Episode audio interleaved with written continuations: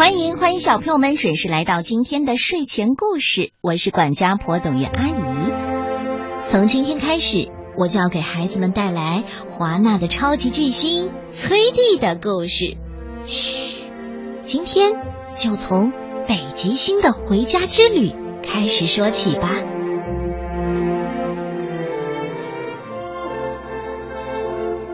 这一天晚上啊，和平常一样。没什么特别的事儿发生。崔蒂凝视着窗外，窗外的雪花轻盈的飞舞着，像一个个小小的精灵，有的还飘到了房间里。就在这时候，一道亮光划过天空，它穿过暴风雪，变得越来越亮。崔蒂眨了眨眼睛，嗯，我我刚才。看见的是一颗流星吗？突然呐，这道银色的亮光从窗户飞了进来，它闪闪发亮，绕着鸟笼飞舞着，最后在崔蒂的脚下停了下来。啊，太棒了！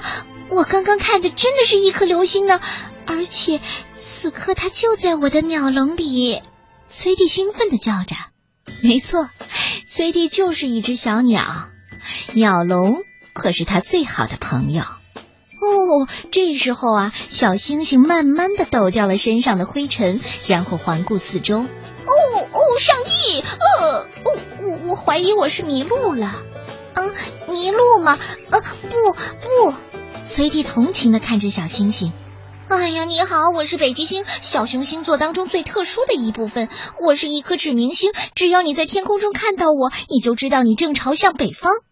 小星星向崔蒂介绍自己。哦，只不过他的语速很快。魔法鸟笼肯定在认真倾听他们之间的谈话，因为突然之间，崔蒂和北极星感觉周围的一切都开始疯狂的旋转起来，鸟笼也呈现出了明亮的光辉，就好像充满了能量一样。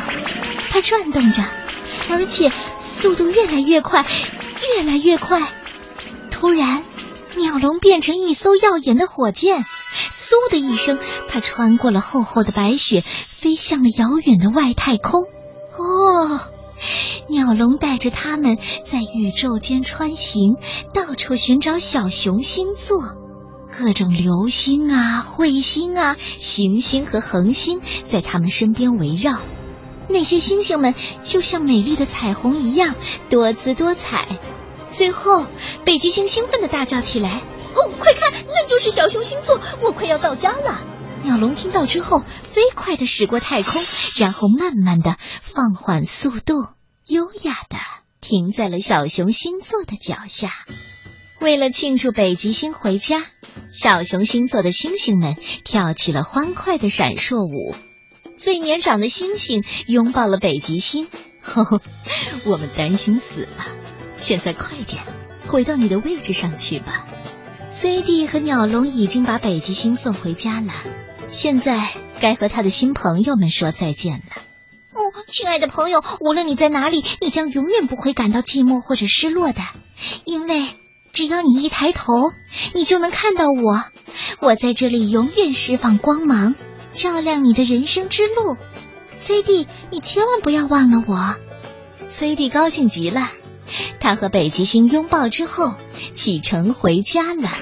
当鸟笼飞过宇宙之际，崔蒂喊道：“晚安，月亮婆婆，我也要回家了，再见。”回到家后，鸟笼又变回了平常的样子。崔蒂钻到了里面，他在睡觉前睁着眼睛，最后看了一眼夜晚的天空，就像。北极星承诺的一样，它就在那里。它是天空里所有星星当中最闪亮的那一颗，它正照耀着崔地的鸟笼，闪烁出迷人的光辉。哼。